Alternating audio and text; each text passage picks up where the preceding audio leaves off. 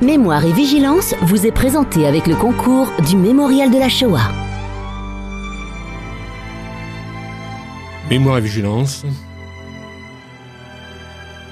une émission de Claude Boschenberg. Chers amis, bonsoir. Avant de laisser la parole à mon invité ce soir, Steve Swissa, je voudrais vous faire part de quelques informations concernant les activités de la mémoire. Alors, l'occasion de la première année de deuil de notre ami Milo Adener, rescapé d'Auschwitz, survivant de l'immeuble de la rue des Deux Ponts, qui nous a quittés le 4 mars dernier, le mémorial de la Shoah lui rendra hommage à travers le film La communale au cœur, produit par l'association Mémoire d'images juives contemporaines réalisé par mes soins avec le soutien amical d'André Chauman. Comme en témoigne Milo Adonner, rescapé d'Auschwitz, seul survivant de l'immeuble de la rue des Deux Ponts, eh bien, euh, il faut savoir qu'à Paris, dans le Marais, plus de 500 enfants furent arrêtés et assassinés à Auschwitz, parmi lesquels 260 élèves de, de l'école de la rue des Hospitalières Saint-Gervais. Et dans ce film, les survivants reviennent dans la cour de l'école et évoquent la mémoire de leurs camarades tout en rendant hommage à leur directeur, Joseph Mignoret, juste parmi les nations. Donc le film sera projeté euh, par le mémorial 7 jours sur 7 à partir du 4 mars jusqu'au 11 mars. Et il suffit de cliquer sur le site du mémorial, mémorial de la Shoah tout attaché.org. Voilà, je reviens à mon invité euh, ce soir, auquel je souhaite euh, la bienvenue. C'est avec un immense plaisir et un grand honneur que je reçois Steve Swissa, producteur, réalisateur et metteur en scène. Après une carrière d'acteur où il a joué dans une trentaine de films et une vingtaine de pièces de théâtre, il devient réalisateur avec un premier film, L'Envol, sorti en 2000, qui remporte de nombreux prix. Et parallèlement, il faut le savoir, il met en scène une cinquantaine de pièces de théâtre et dirige deux prestigieux comédiens français, depuis septembre 2018, il est également auteur, producteur et réalisateur des émissions religieuses à l'origine, le dimanche matin sur France 2, où il a créé un nouveau concept dévolu au culte et à la culture. Par ailleurs, on lui doit depuis septembre 2020 de produire et d'organiser en symbiose avec la commission Shoah du consistoire la traditionnelle cérémonie à la mémoire des déportés diffusé en direct sur France 2. Alors j'espère que la technique est bonne et qu'il y a un miracle. Bonsoir Steve. Bonsoir Claude. Voilà. Euh, très heureux de, vous recevoir. Euh, bon, euh, pour revenir un petit peu à, votre histoire et, et, ce qui explique, ce qui motive un petit peu votre passion et de la scène et je dirais également de la transmission de la mémoire de la Shoah, peut-être faut-il revenir au cœur du faubourg Montmartre.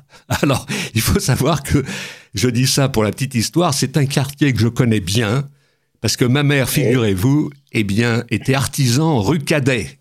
Et mon enfant, je ah bah l'ai passé à monter les étages dans sa petite, euh, je dirais, son, son, petit enclos où elle était artisan de la chaîne. Voilà. Donc c'est un quartier qui est aussi cher à mon cœur. Comment on peut revenir sur ce quartier et euh, nous montrer au fond que déjà euh, le virus artistique était en germe, puisque en fait c'est un quartier hautement artistique en raison des Folies Bergères qui sont à côté.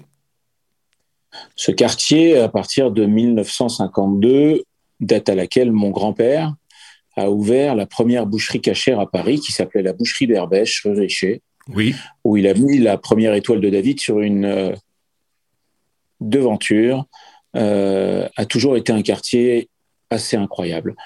En fait, euh, au milieu de ce quartier où il y avait les Folies Bergères, où il y a toujours les Folies Bergères, il y avait beaucoup de commerçants d'Afrique du Nord qui s'installaient là, des, bouchers. Après, il y a eu Goldambert. Après, il y a eu des épiceries cachères. Après, il y a eu beaucoup de restaurants cachères. Euh, les ailes, la corniche, le petit Dominique, la boule rouge qui est encore là, euh, Nini et j'en passe. Et ce quartier était un peu la Little Italie de la communauté avec le Marais et Belleville. Et dans ce quartier, ce qui avait d'incroyable, c'est que se mélangeaient d'honnêtes commerçants, quelques voyous, euh, d'origine euh, juive d'Afrique du Nord, tels que les frères Zemmour ou le fameux gang des postiches, et beaucoup de gens qui, euh, qui venaient déjeuner ou dîner dans ce quartier parce qu'ils avaient euh, la mélancolie ou la nostalgie de la nourriture maison euh, tunisienne. et donc, les restaurants étaient remplis de gens qui étaient devenus notaires, dentistes, banquiers ou docteurs, de voyous et de commerçants. Et moi, j'ai grandi au milieu de tous ces gens-là. Et il y avait un café juste en face des Folies Bergères qui s'appelait le Café des Folies. Et quand j'étais plus jeune euh, et que j'avais 14 ans, je voulais plus aller à l'école. Et je me demandais comment je pouvais avoir 100 vies en une seule. Parce que j'étais fasciné par euh, la droiture, la rigueur et la force de travail de mon grand-père qui ne savait pas lire et écrire et, et qui se battait pour, euh, pour sa famille. Et j'étais fasciné par le charisme des voyous. Et à la fois, quand je voyais Lisette Malidor rentrer aux Folies Bergères avec des danseurs et des chanteurs, je me disais, mais où est ma place dans tout ça? Parce que euh, je suis fasciné par les voyous, je suis admiratif des gens qui se battent tous les jours pour protéger leur famille, et tout d'un coup, euh, euh, je vois des artistes. Et la seule façon que j'ai trouvé de pallier tout ça, c'est d'avoir la chance de rentrer par la porte de derrière dans les cinémas du Faubourg Montmartre, d'avoir eu la chance de voir Il était une fois l'Amérique ou Le Parrain. Et j'ai eu le sentiment que ces films sont venus répondre à des questions que j'osais pas poser dans la vraie vie. Et tout d'un coup, je me suis senti moins seul. Et donc, j'ai commencé à aimer le cinéma. Après, j'ai commencé à aimer la littérature, où j'ai découvert des héros et des héroïnes qui, tout d'un coup, euh, avaient une façon de penser originale et de vie ordinaire transformaient leur destin en vie extraordinaire. Et comme ça, au fur et à mesure, m'est arrivé l'envie de sortir euh, de mon milieu, euh, non pas pour le quitter, mais pour euh, faire quelque chose de ma vie qui me tiendrait en haleine, qui me donnerait toujours le sentiment d'avoir à apprendre et surtout qui me permettrait d'avoir 100 vies en une seule. Donc je me suis passionné pour le cinéma, pour la télé, pour le théâtre. Et après, le chemin a été un peu compliqué puisque j'ai voulu être acteur. On n'a pas voulu de moi forcément, à part dans des rôles de gens très nerveux qui mouraient dans des téléfilms après deux scènes. On a, j'ai voulu être auteur, on n'a pas voulu de moi. J'ai voulu être metteur en scène, on n'a pas voulu de moi. Je suis devenu producteur pour faire mes propres films, les produire. Et, euh, j'ai eu la chance, à travers un parcours euh, très sinueux et très laborieux, je dirais, euh, d'avoir avec l'envol mon premier film qui racontait mon histoire, parce que je pense que c'est quand on est le plus personnel qu'on est le plus universel, d'avoir le prix de la mise en scène à Moscou, d'avoir un prix à Sundance remis par Robert Redford, et à partir de ce moment-là, je dirais pas que c'est parti, mais à partir de ce moment-là, j'ai pris confiance en moi. Mmh. Donc les choses n'ont pas été faciles non plus parce que mes films parlaient d'une communauté qui est la mienne. Euh, je prenais des acteurs euh, qui n'étaient pas connus, mais auxquels je croyais. Et j'ai bien fait, puisque finalement, ces acteurs de l'époque sont Isabelle Carré, mmh. euh, sont Laurent Deutsch, sont Bérénice Bejo, qui après le grand rôle a fait The Artist et a eu un Oscar, sont Marion Cotillard, qui après Cavalcade, et grâce à Cavalcade, a été repéré dans La Môme et a eu aussi un Oscar. Euh, et voilà. Et après, je me suis acharné dans le théâtre parce que c'était rapide, parce que c'était tout de suite. Et euh, j'ai renoué avec mes racines grâce à ça. C'est-à-dire que mon, mon envie de raconter des destins de gens qui me fascinaient me ramenait toujours à ma communauté, à mes origines. Que ce soit Stéphane Zweig, que ce soit la vie d'Einstein, que ce soit Anne Frank, que ce soit Vladimir Horowitz, le pianiste, que ce soit dernièrement euh, euh, Simon Wiesenthal pour Fleur de Soleil avec Thierry Lhermitte. Et tout d'un coup, en fait, et mes films. Oui. Alors, ça, euh, oui, on, on, va en parler, Steve. simplement, j'écoute bien ce que vous dites et, ce qui est très intéressant, c'est que au fond, il y a chez vous une culture populaire euh, au départ, avec euh, la proximité d'un village juif.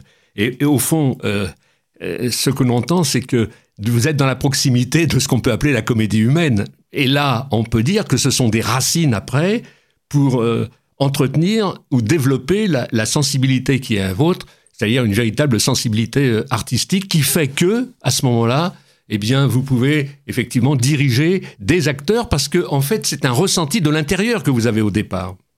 Il est totalement animal, mon ressenti. C'est-à-dire que quand je travaille avec des acteurs, euh, ça se passe pour toujours ou ça se passe qu'une fois.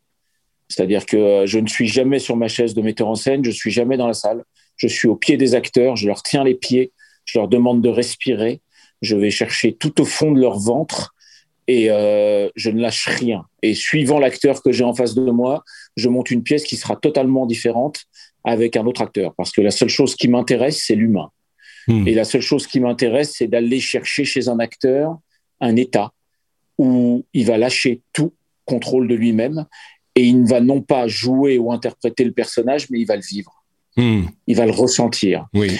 Et c'est ce qui fait que des gens euh, euh, comme Francis Huster, qui m'ont fait confiance alors qu'il était mon professeur, euh, a accepté de changer totalement sa façon de jouer. Oui. et a décidé de me faire confiance et donc de jouer et de ressentir de façon totalement différente qu'il avait appris à la comédie française, par exemple. Oui, oui. Alors justement, c'est, euh, j'ai pointé en, regardant un peu votre histoire que c'est effectivement à partir de, je crois, de 2012 que vous cessez d'être l'ancien élève de, Francis Huster pour, pour devenir son metteur en scène. Donc on peut dire que là, à partir de là, ça va être le début d'une, longue aventure. Et ça m'évoque le fait que, en, en réalité, dans la tradition juive, on parle de Talmid Raham, c'est-à-dire le fait que on est à la fois je dirais, celui qui est savant, mais celui qui est étudiant aussi. Et là, il y a un renversement des rôles qui montre que, effectivement, on est dans une perméabilité euh, qui euh, a, donné, je dirais, quelque chose de très intéressant parce que ce partenariat avec Francis Huster, eh bien, il a, il a débouché sur des, pièces majeures. J'entends le journal d'Anne Frank d'Eric Emmanuel Schmitt, Vladimir Horowitz qui va faire appel aussi à la musique parce que avec un sous-titre Le pianiste du siècle, avec la, pianiste Claire Marie Leguet qu'il faut citer. Hein.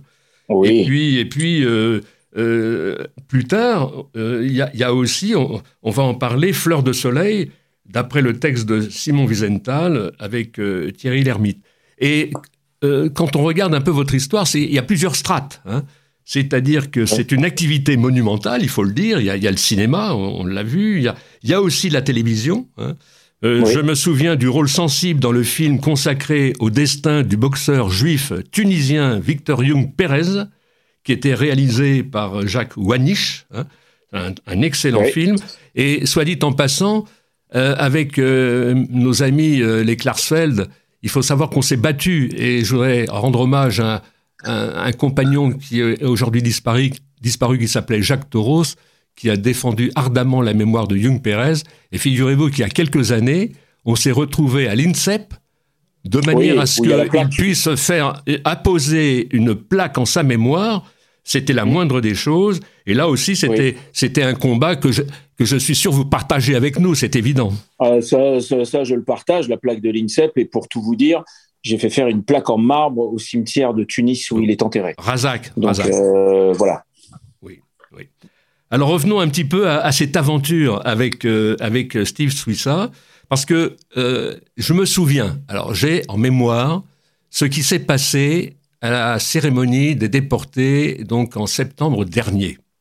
Ce que j'ai vu, c'est des lectures de textes, mais j'ai pas envie de dire des lectures, une interprétation de textes par mhm. Steve, Steve Swissa vous-même, mais également, évidemment, Francis Huster, et je mhm. dirais que là, c'était quelque chose de très émouvant parce que c'était en quelque sorte l'incarnation, l'incarnation du message qui était contenu euh, dans le témoignage de, de, ces enfants. Et là, je me suis rendu compte que effectivement, il y avait un vecteur de mémoire qui pouvait être extrêmement important, qui, est, qui en passait précisément euh, par la transmission des textes. Quand ces textes sont incarnés, il y a de la chair, ça fait vibrer, c'est émouvant et ça passe.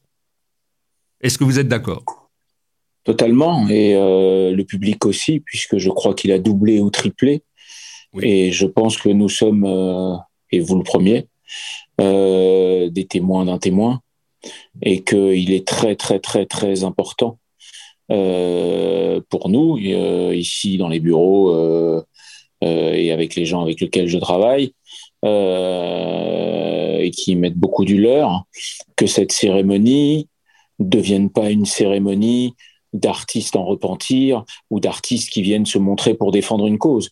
Juste une cérémonie qui devienne, entre guillemets, le souci et l'évocation de tous. C'est-à-dire que il serait trop facile de penser que euh, c'est un devoir pour la communauté et que pour la communauté de raconter ces histoires et de se rendre compte à quel point ce peuple a souffert et de se rendre compte à quel point il reste digne. Ça, c'est une évidence. Mais ce qui est très important surtout, c'est de voir qu'aujourd'hui, autant les émissions que cette cérémonie est vue par 80% de son public par des gens qui ne sont soit pas juifs, soit des juifs qui ont perdu euh, notion de toute tradition ou toute religion, soit des gens qui s'intéressent à une forme de spiritualité et qui ont envie de voir des gens penser avec des avis et des angles différents. Et tout d'un coup, nous, les témoignages qu'on reçoit chaque semaine, par dizaines, par centaines, par lettres, par mail, sur les réseaux sociaux, c'est des témoignages de gens qui tout d'un coup, euh, grâce au travail de tous, et grâce à l'investissement de tous, parce que c'est un travail d'équipe euh, et de communauté, euh, se rendent compte que c'est autre chose qu'un chapitre dans un livre d'histoire. Se rendent compte dans une société, dans un, une époque que l'on traverse aujourd'hui, où si elle n'est pas humaine, elle est morte, que euh, on parle d'être humain et que quand on parle d'antisémites ou quand on parle de fous ou quand on parle de génies manipulateurs ou quand on parle d'idiots qui suivent des génies manipulateurs, c'est pas le problème des juifs, c'est le problème de tout le monde. Tout à fait. C'est le problème de nous, êtres humains. Mmh. Voilà. Mmh. Et euh, je pense que euh, forcément, euh, je fais pas ça du tout pour faire un succès, mais quand on me dit que euh, en deux ans on a triplé l'audimat de cette cérémonie et qu'on reçoit les messages qu'on reçoit, je me dis que peut-être euh, on va aller au fur et à mesure de notre travail ensemble, aller sensibiliser des gens qui pour l'instant euh, sont passés à côté de la vie est belle de Benigni ou à côté de la liste de Schindler et peut-être pas tout entier, et que tout d'un coup à travers ces incarnations et cette émotion qui transpire de cette cérémonie où euh, chant biblique, euh, enfants, artistes, déportés, euh, mémoire collective, euh, fait que tout d'un coup les gens se disent euh, je comprends mieux. Et donc je compatis et j'empathie et, et, je partage. Mmh. Et plus jamais ça. Oui. Oui, il y a effectivement dans, dans, le message une interpellation, comme on dit, pour le, pour le plus grand nombre, pour, pour l'universel. Euh, on vit quand même une époque qui est bon un peu pathétique, hein, il faut le dire. C'est cette époque qui fait que nous passons, on le sait, de, la mémoire orale euh, à, l'histoire. Euh, alors j'ai envie de vous demander effectivement votre sentiment, tout en sachant que ce qui serait désastreux, c'est de comment dirais-je, de transmettre une mémoire mortifère. Hein. Il faut penser au futur, il faut penser aux, nouvelles générations. C'est pour ça que, grâce à votre aide d'ailleurs, hein, euh, nous mettons, euh, mes équipes et moi, euh, et nous faisons tout pour mettre énormément de lumière. C'est ça. C'est-à-dire que quand il y a des chorales, il n'y a pas pu en avoir cette année, mais l'année d'avant, avec des enfants, quand il y a des artistes qui sont beaux, quand tout d'un coup, il y a des gens qui viennent, et vous le savez mieux que moi, qui ont vécu ça, hmm. et qui n'ont ni rage ni colère, juste émotion, humanité et tendresse dans le regard, ce qui est toujours bluffant, tellement ils auraient le droit d'être en colère et ils auraient le droit d'avoir la rage au ventre. Et ces gens-là sont les gens les plus lumineux de l'assistance. Et euh, je pense que euh, voilà, je pense que si grâce à ça, chaque année, chaque émission, on peut ramasser une poignée de gens qui n'ont pas d'avis, une poignée de gens qui ont un avis mais qui ne savent pas, une poignée de gens qui ont besoin de comprendre, qui ont la, comme dirait M. Cyrulnik, qui ont la rage absolue de vouloir comprendre. Et eh ben après, on se, on se comporte différemment. On mmh. se comporte différemment. Moi, je le vois aujourd'hui humblement avec le festival de théâtre français que j'ai monté en Israël, où tous les ans, il y a 6, 7, 8 000 spectateurs. Et eh ben, les artistes que j'amène, euh, et qui ont un a priori avant quand ils repartent de ce pays et qu'ils ont sont allés au mur, ils sont allés à Yad Vashem, ils ont vu le public francophone, ils se sont baladés dans les rues. Eh ben, le trois quarts repartent en, en demandant de revenir et en nous disant tous la même chose. Mmh. Je ne pensais jamais que ce peuple c'était ça. C'est ça la vraie contamination du bon virus. le bon virus, c'est celui-là en vrai. voilà. Il va juste falloir qu'on reprenne. Euh, Exactement.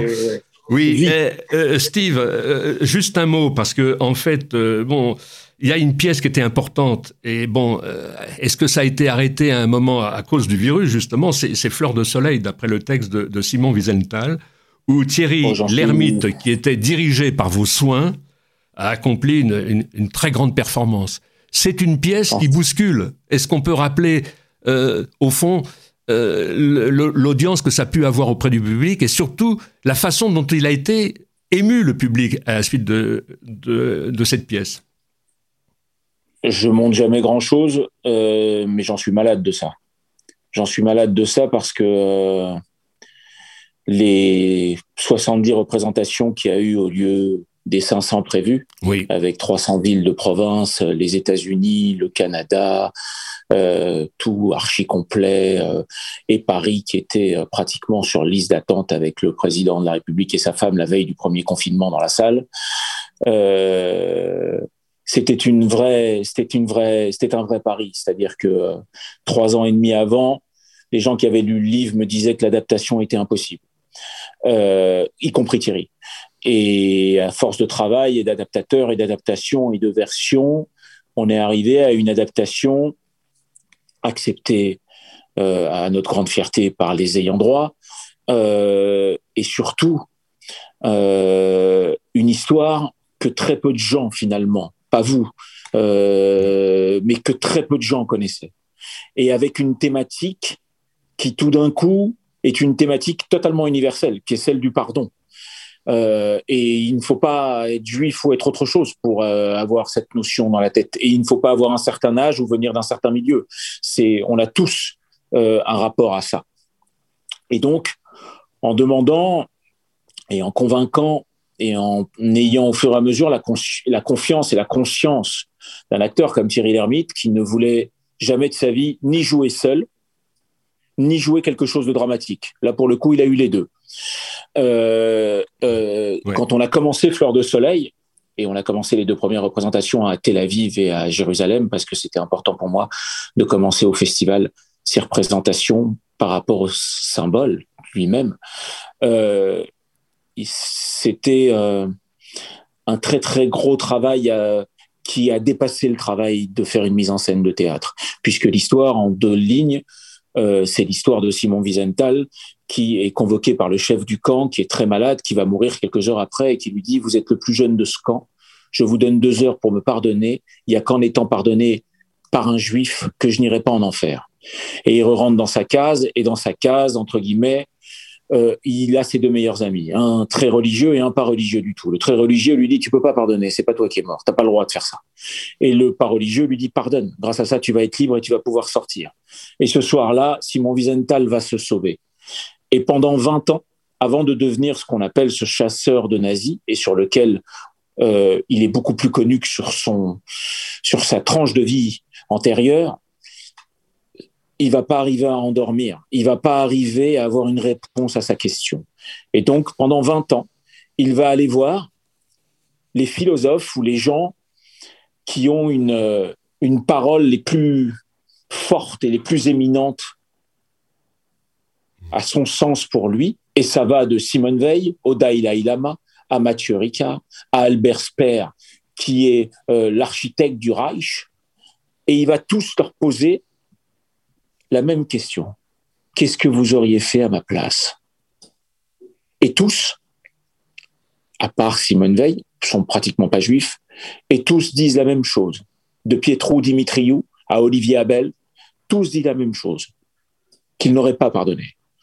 Et donc, on a, par la voix d'acteur, le visage de ces gens-là au-dessus de sa tête, comme une partie de son cerveau qui s'ouvre, et on a un acteur au milieu de ce plateau qui ne joue plus rien du tout, qui vit ce qui se passe, qui est euh, rempli d'émotions.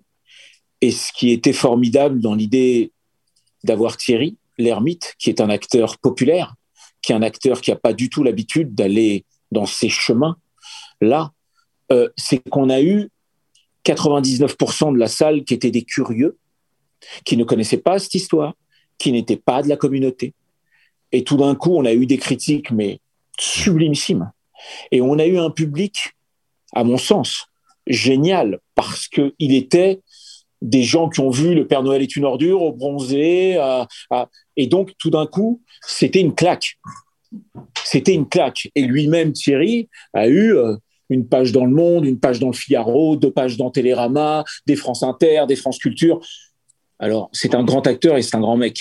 Mmh. Mais il est allé dans un chemin où, au bout de cinq, six représentations, il me regardait et il me disait On est en mission. Oui. Mais je vous écoute, et, ce chemin, il n'aurait pas, il pas pu le faire, je dirais, euh, avec autant de, poids d'existence s'il n'avait pas été, euh, en quelque sorte, dirigé déjà. Parce qu'en réalité, euh, dans le jeu d'acteur, il y a, me semble-t-il, cette communication qui se fait par celui qui, qui, peut diriger et qui peut, je dirais, faire en sorte qu'il y ait une incarnation de, de, dans le rôle. C'est un peu ce qui se passe avec, avec Thierry Lhermitte, parce que euh, pour, pour, avoir vu euh, beaucoup d'extraits de cette, de cette pièce, en vérité, il devient lui-même Simon Wiesenthal, quoi. C'est, frappant. Totalement. Hein? Totalement. Alors, euh, je, reviens un petit peu parce que c'est quand même là, vous avez quand même une vie vraiment bien remplie. Hein. Je reviens un peu sur le festival du théâtre français en Israël qui a lieu donc chaque année, il faut le rappeler, au mois d'octobre à Tel Aviv et Jérusalem. Euh, ce sont des représentations de, spectacles francophones. Je voudrais quand même rappeler, parce que ce sont, des pièces importantes, inconnues à cette adresse, également mmh. avec Thierry Lhermitte et, Francis Huster, Lettre ou pas, Pierre Arditi et mmh. Daniel Rousseau. Hein. Mmh. Horowitz, je l'ai signalé tout à l'heure, le, pianiste du, siècle. Et puis, en, en, 2019, on était donc à la, à la, troisième édition du festival de ce théâtre français en Israël. Et puis, parallèlement à ça, euh, création en 2019 d'une école de théâtre en Israël, d'abord à Netanya et puis Tel Aviv, euh, qui est dirigée, je crois, par Cécile Benz et qui est ah ouverte aux francophones. Et là, pour avoir de la famille en Israël, eh bien, vous êtes béni là-bas, parce qu'on dit que effectivement, eh bien, c'est presque une entreprise de salut public, parce que en fait, eh bien, il y a, des gosses qui viennent et puis euh, ça leur change leur vie, quoi. Il faut le dire ça peut leur sauver leur vie, ça leur change leur vie, ça les épanouit, ça leur fait prendre conscience des mots, des textes dont ils n'avaient pas conscience, tout comme moi, quand j'ai quand j'avais leur âge. Euh, c'est souvent les parents qui les envoient parce qu'ils les trouvent trop timides. C'est souvent les parents qui les envoient parce qu'ils pensent qu'ils ont un talent de faire rire ou un talent d'émouvoir. Euh, et en fait, ils viennent tester comme des enfants ou des adolescents et ils sont accros. C'est-à-dire que là, euh, depuis six mois, il n'y en a pas un qui veut louper son cours de Zoom. Donc on est obligé de diviser ça en 30 cours de Zoom parce que au bout de quelques visages, euh, ce serait trop ingrat pour eux. Euh, et c'est un travail qui, pour moi, même si je n'en ai pas toujours les moyens, est nécessaire parce que ça permet tout d'un coup de se faire copain avec les mots, de se faire copain avec les textes, de se faire copain avec des personnages qui ont existé, qui n'existent plus, ou qui nous donnent de la force, ou qui nous donnent une forme d'audace.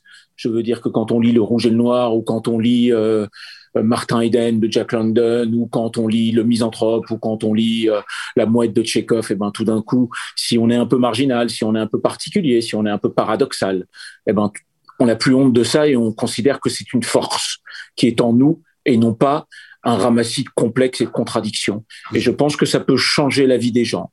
Et de se dire qu'on peut monter sur un plateau pour oser faire ce qu'on n'ose pas faire dans la vie, c'est-à-dire être soi, je pense que ça peut faire gagner beaucoup de temps dans une vie. Mais, Steve, ça, change aussi très certainement l'animateur, parce que c'est un véritable ressourcement pour vous.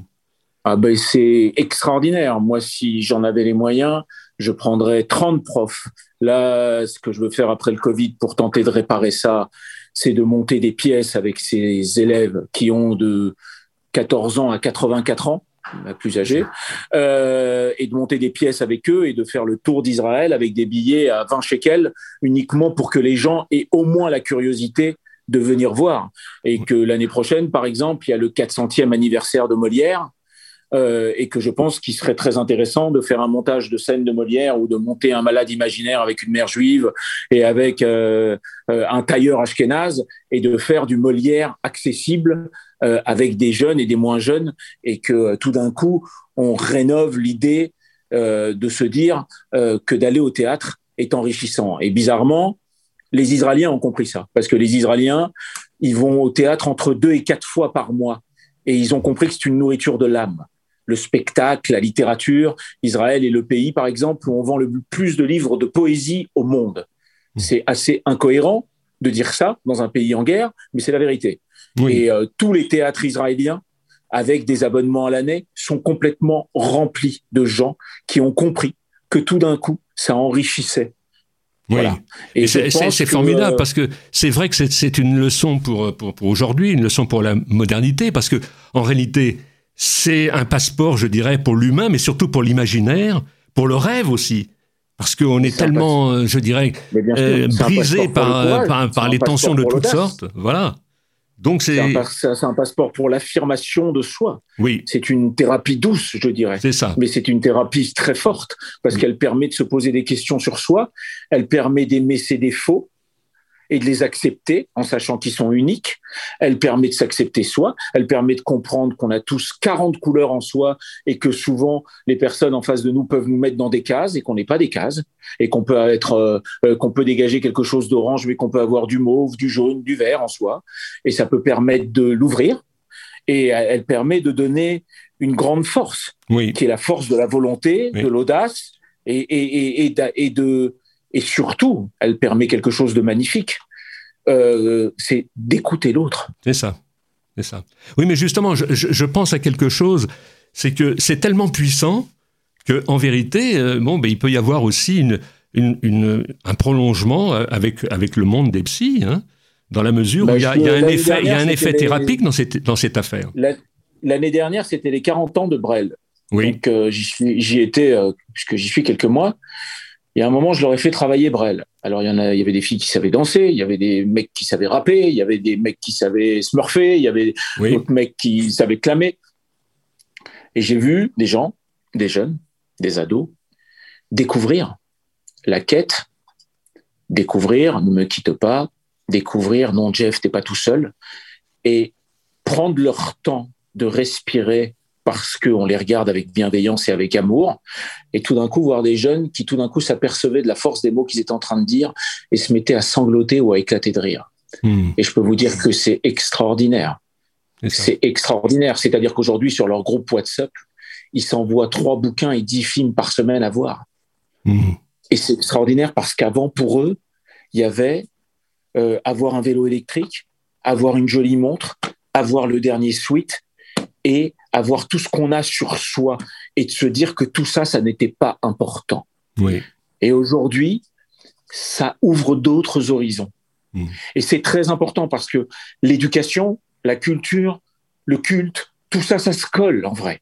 Oui, bien sûr, bien sûr. Tout ça, ça se colle. Et toutes ces bandes de gens qui sont en Israël pour des raisons différentes, mais qui sont là, euh, des bandes à Ashdod, différentes bandes à Tel Aviv, différentes bandes à Netanya, différentes machins, tout d'un coup, ces gens-là se, mélangent et s'intègrent. Oui, et, et, pardonne-moi, ils se mélangent autour, autour du texte et autour de la force des mots, comme vous l'avez dit. Exactement. C'est ça. Exactement. Oui. Exactement. Oui. Alors justement, justement, euh, ce rapport au texte, hein, et je dirais que ça fait toute la quintessence du, message au fond, parce que notre tradition, elle dit qu'il faut du recède, de l'émotion, de l'amour, mais aussi du din, euh, du jugement, de, l'intellectualité pour que, pour que ça passe et, que ça se transmette. Et il me vient cette idée que dans la tradition juive, on dit fais-toi un maître.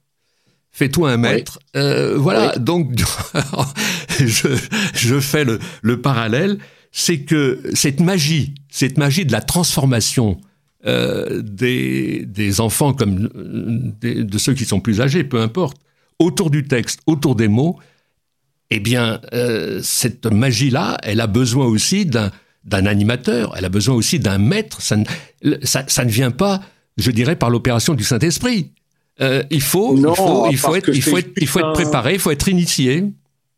C'est juste, euh, ça ressemble à un chef cuisinier, ça ressemble à un chef d'orchestre, oui. ça ressemble à un deschamps qui est autour du, du, terrain et qui pousse ses joueurs à se dépasser et des gens qui sont complètement euh, sur l'ego deviennent au bout d'un moment sur le collectif. C'est ça. Tout ça, c'est grâce à l'entraîneur. C'est ça. Je veux dire, quand, quand tu manges un génial plat, c'est que dans la cuisine, il y a un mec qui est complètement fou, qui est allé chercher les aliments à 4 heures du matin, qui a motivé 10 personnes et qui les a tellement saoulés qu'ils sont tous en dépassement d'eux-mêmes. Hmm. Quand tu vois un sublime immeuble, c'est que derrière, il y a un architecte qui a fait zéro concession et qui a motivé des gens euh, qui font un métier qui, pour eux, est juste un métier. Donc derrière tout ça, il y a forcément quelqu'un qui pousse. C'est ça. Euh, et, et, comme au jour d'aujourd'hui, pour nos jeunesses et nos jeunes et les générations à venir, euh, c'est d'autant plus difficile parce qu'on a les réseaux sociaux. Donc aujourd'hui, ils sont fascinés euh, par les gens qui y arrivent très vite et qui gagnent énormément, énormément, énormément d'argent. Donc aujourd'hui, ils vont pas aller chercher des personnages bibliques, ils vont pas aller chercher des gens euh, euh, d'une autre époque qui avaient des destins ordinaires et qui ont fait de leur vie quelque chose d'extraordinaire parce qu'ils les connaissent pas. Ils vont pas aller prendre du courage euh, chez un Alfred Nakache, chez un Victor Young Perez, chez une Elena Rubinstein parce que pareil. Donc il faut entre guillemets, euh, euh, les pousser euh, vers une forme de poésie, une forme d'amour du texte qui font que tout d'un coup, ils vont ouvrir leur cœur et ça va moins se réduire à l'idée de dire j'appelle patron, j'appelle maître quelqu'un qui n'a pas réussi sa vie, mais quelqu'un qui a réussi dans la vie. Et c'est différent. Oui, tout à fait. Alors justement, parlons, parlons au futur, comme, comme le dit euh, Rabbi Narman de Braslav. Hein, il n'y a de, il a de mémoire qu'au futur, on le sait. Hein. Au fond, euh, il n'y a de mémoire qu'au futur, oui. Voilà. Euh, l'art théâtral, la musique, la transmission des textes, bref, les arts d'une manière générale, au fond, ne sont-ils pas les, les, vecteurs de demain? Parce que, en fait. Ben, là, on a compris que ils sont vite revenus sur leur idée que ce n'était pas essentiel. Hein. Voilà. Les librairies sont ouvertes. Euh, et quand on voit à 17 heures 100 personnes dans un wagon de métro et quand on voit des salles de musées, de théâtre et de cinéma fermées alors qu'en huit mois de confinement, il n'y a pas eu un cluster, pas un seul. Hein, Absolument. Euh, ils sont en train de comprendre que c'est comme quelqu'un qu'on perd et au bout d'un moment, on se rend compte d'à quel point on l'aime parce qu'il est plus là. C'est ça. Donc je pense que la seule chose qui peut nous relever, c'est le partage et l'humanité. Mmh. C'est ni le pouvoir ni l'isolement. Donc, au bout d'un moment, euh, je ne sais pas comment. Euh, là, je vois ce matin qu'ils prennent des stades de foot en Israël ce week-end pour faire trois concerts de gens vaccinés, pour que les gens retournent très vite à la culture et qu'ils ont fait sur le parc Ayarkon euh, des projections de films en drive-in gratuits parce qu'ils ont compris à quel point les gens avaient besoin d'entendre, de voir, et qu'après 10 heures sur Netflix, ça n'a pas nourri son animal comme il faudrait. Euh, c'est évident. C'est-à-dire que quand on prend les plus grandes périodes de l'histoire de France, euh, que ce soit le romantisme ou que ce soit autre, il nous reste un goût, il nous reste une musique. Donc c'est évident que le sensoriel, au jour d'aujourd'hui, il est plus qu'important. Il est plus qu'important, puisque la culture, c'est que de l'amour.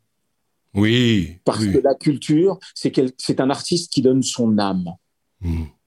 Oui. Donc ce n'est que de l'amour. Donc au bout d'un moment de rêver devant un tableau, et, de, de, Steve, dans un pardonnez-moi Steve, il, musique, il, il, donne son âme, il donne sa pensée aussi, parce que ce, ce à quoi on assiste, c'est à l'asphyxie de la pensée, et ça, on peut dire que stricto sensu, c'est une violence qui est faite. C'est une violence. C'est une violence et ça permet de d'être même artistiquement dans une démocratie totale. Oui. Regardez toutes les histoires d'amour qu'on a racontées et qui sont juste l'histoire d'un homme et d'une femme et regardez la façon différente dont on les a racontées. Que ce soit Roméo et Juliette, que ce soit la route de Madison, que ce soit nos plus belles années, que ce soit le prince des marais, c'est qu'une histoire de rencontre. Mais regardez les axes, la façon de penser des gens, les caractères des personnages, et pour autant, ça veut dire exactement la même chose. Donc, en gros, euh, on se sera jamais rendu autant compte qu'on a besoin des autres, ça c'est sûr, et qu'on a besoin de partage et qu'on a besoin d'émotion. Oui. Et que les premières choses qui nous provoquent ça, c'est la culture et rien d'autre. Oui. Je partage et nous partageons tous. Euh, alors, il y a aussi un volet très important, parce que là aussi c'est une belle aventure. Hein. Il faut parler de à l'origine. Et on peut dire que là, vous êtes à la rencontre du judaïsme pluriel et dans toutes ses facettes. Et euh, je dirais que bah, chaque, chaque dimanche matin, il n'y a, pas, a pas une famille qui n'est pas devant, devant son poste. Euh, ça aussi, c'est une belle aventure. C'est une très belle aventure auquel je ne m'attendais pas du tout, puisqu'en 35 ans de carrière, c'est la première fois qu'on me propose quelque chose. Donc c'est très troublant, dans le bon sens du terme, oui. parce que jamais de ma vie j'aurais pensé faire ça, euh, vraiment. Euh, aujourd'hui, c'est euh, la moitié ou le trois quarts de ma vie. que je partage avec euh, GC Ariage qui est derrière moi et Isabelle Sarda. Et puis il faut saluer Isabelle, Isabelle Sarda, bien sûr. Bah, bien sûr. Donc et voilà et on fait un travail le plus, en tout cas intègre et le plus réfléchi possible pour que ce soit des émissions qui est de l'âme, qui est de la consistance, avec des invités, soit qu'on n'a pas l'habitude de voir, soit qu'on voit, et avec des axes euh, qui, euh, qui donnent de la force et qui donnent une envie de réflexion. On a même fait une, émission avec vous, Claude, qui va passer le 14 mars ah. et qui parle et du passé de la synagogue de la place des Vosges, avec vous qui nous racontez l'histoire et de ce quartier et de ses enfants. Et avec aujourd'hui un des Talmuds qui a le plus d'avenir euh, en France, alors que la place juste en face était interdite et aux chiens et aux juifs. Donc c'est une belle revanche et ça montre à quel point d'une horreur on passe à une force. Donc euh, oui, c'est euh, c'est extraordinaire et de plus en plus pour moi de faire ça. Euh, voilà. Donc on est dans un vrai combat parce que l'horaire est pas facile. On est dans un vrai combat parce que parce que on a envie d'être le plus large possible et qu'on voit bien sur certaines émissions quand on fait un parallèle entre la médecine et le judaïsme par exemple, on a sur 100 commentaires pas un commentaire de quelqu'un de la communauté. Et c'est génial parce que euh, ça déborde, parce qu'ils attendent l'émission d'avant, ou parce qu'ils se laissent déborder, ou parce qu'ils attendent l'émission d'après et qu'ils s'y ont pris un peu en avance, et que tout d'un coup ils s'accrochent et que euh, et qu'on a l'impression hein, de parler à de plus en plus de monde et que c'est euh, c'est formidable parce que c'est un vrai partage de, de, de philosophie, de spiritualité. On apprend plein de choses et euh, et, euh, et c'est très très bien parce que euh, on commence à avoir des gens mm. qui qui sont de grands auteurs, qui sont de grands philosophes, qui sont de grandes personnalités et qui nous disent qu'ils adorent venir chez nous parce que c'est le seul endroit où ils ont 15 ou 45 minutes sans être à quatre autour d'une table et où ils peuvent vraiment s'exprimer et où ils peuvent vraiment partager et où la parole est vraiment recueillie, vraiment raconter. Et oui, voilà, et, où vraiment on fait un travail et on peut leur permettre en tous les cas d'aller dans leurs idées, dans leur œuvre, dans leur envie de façon profonde et approfondie. Oui. Euh, voilà. Je me permettrais de dire que je vais même un peu plus loin parce qu'il me semble que cet espace-là du dimanche matin, bah, c'est véritablement un honneur national. Pourquoi un honneur national? Parce que en réalité, eh bien, on va à la rencontre du public, du public français, juif et non juif du reste, et que ça permet de dispenser un message de judaïsme euh, pour l'humain, aux humains. Voilà, euh, c'est véritablement, sincèrement, ce que, ce que je pense. Et j'ai envie de dire que, bon, la, la créativité qui est la vôtre, il semble qu'elle appelle toujours la créativité. Alors ma question est simple. Les journées et les nuits ne sont-elles pas trop courtes pour vous, Steve Suissa Si. Euh, comment vous faites? Comment vous faites? Je ne sais pas comment je fais. Je fais de mon mieux. Euh, je ne sais pas comment je fais. Je, peux rester des fois des semaines à dormir 3-4 heures. Oui. Je commence à le ressentir parce que euh, j'ai dépassé les 50. Euh, donc, je commence à le ressentir un peu. Mais je suis habité par ça. C'est-à-dire que humblement, j'ai le sentiment que je suis en, en quête de sens. Donc, quand tout d'un coup, on a des challenges qui sont ces challenges-là et qui rentrent dans vos vies alors que euh, j'ai quitté ma communauté quand j'étais petit pour faire un autre métier et tout d'un coup je vois que tout m'y ramène. Donc en fait je fais le même métier que mon grand-père, à part que lui euh, il s'acharnait à trouver des bons prix pour que les gens mangent cachère et moi je m'acharne à ce que les gens comprennent le judaïsme et que je le comprenne par la même occasion. Donc euh, mais voilà je suis en quête de sens donc je, je c'est des challenges pas faciles tout ce dont on vient d'évoquer. Oui, mais en même, temps, en même temps en même temps, vous faites monde d'un travail permanent, je dirais, euh, y, compris dans, l'exploration des, textes, parce que mettre en scène un texte, il, faut, déjà le décortiquer, le décrypter, le comprendre, l'interpréter. En réalité, c'est toujours un, travail de perméabilité entre vous et puis euh, l'acteur. Donc c'est un ressourcement euh, presque permanent, quoi. C'est sûr, sans compter qu'un soir sur deux, vous êtes au théâtre et vous prenez des notes parce qu'on est comme on est euh, on est que des êtres humains, donc on évolue et les choses évoluent avec les réactions de, notre partenaire, le premier, qui est le public. Donc forcément. Mais vous savez, au début, c'est un peu euh, périlleux et c'est un peu euh, lourd, et après, c'est extraordinaire hmm. parce que d'abord, je me sens jamais seul. En plus, j'ai tout le temps le sentiment que je vais tomber sur une pépite donc même quand il y a des moments de découragement, à un moment, je me dis que si je tombe sur un bon texte, une bonne phrase, ça va me faire ma journée. Euh, et puis, euh, quand on est obligé, euh, et c'est tant mieux, de trouver des sujets toujours plus passionnants, eh ben, on est en éveil. Et donc, on est, on est dans le mouvement.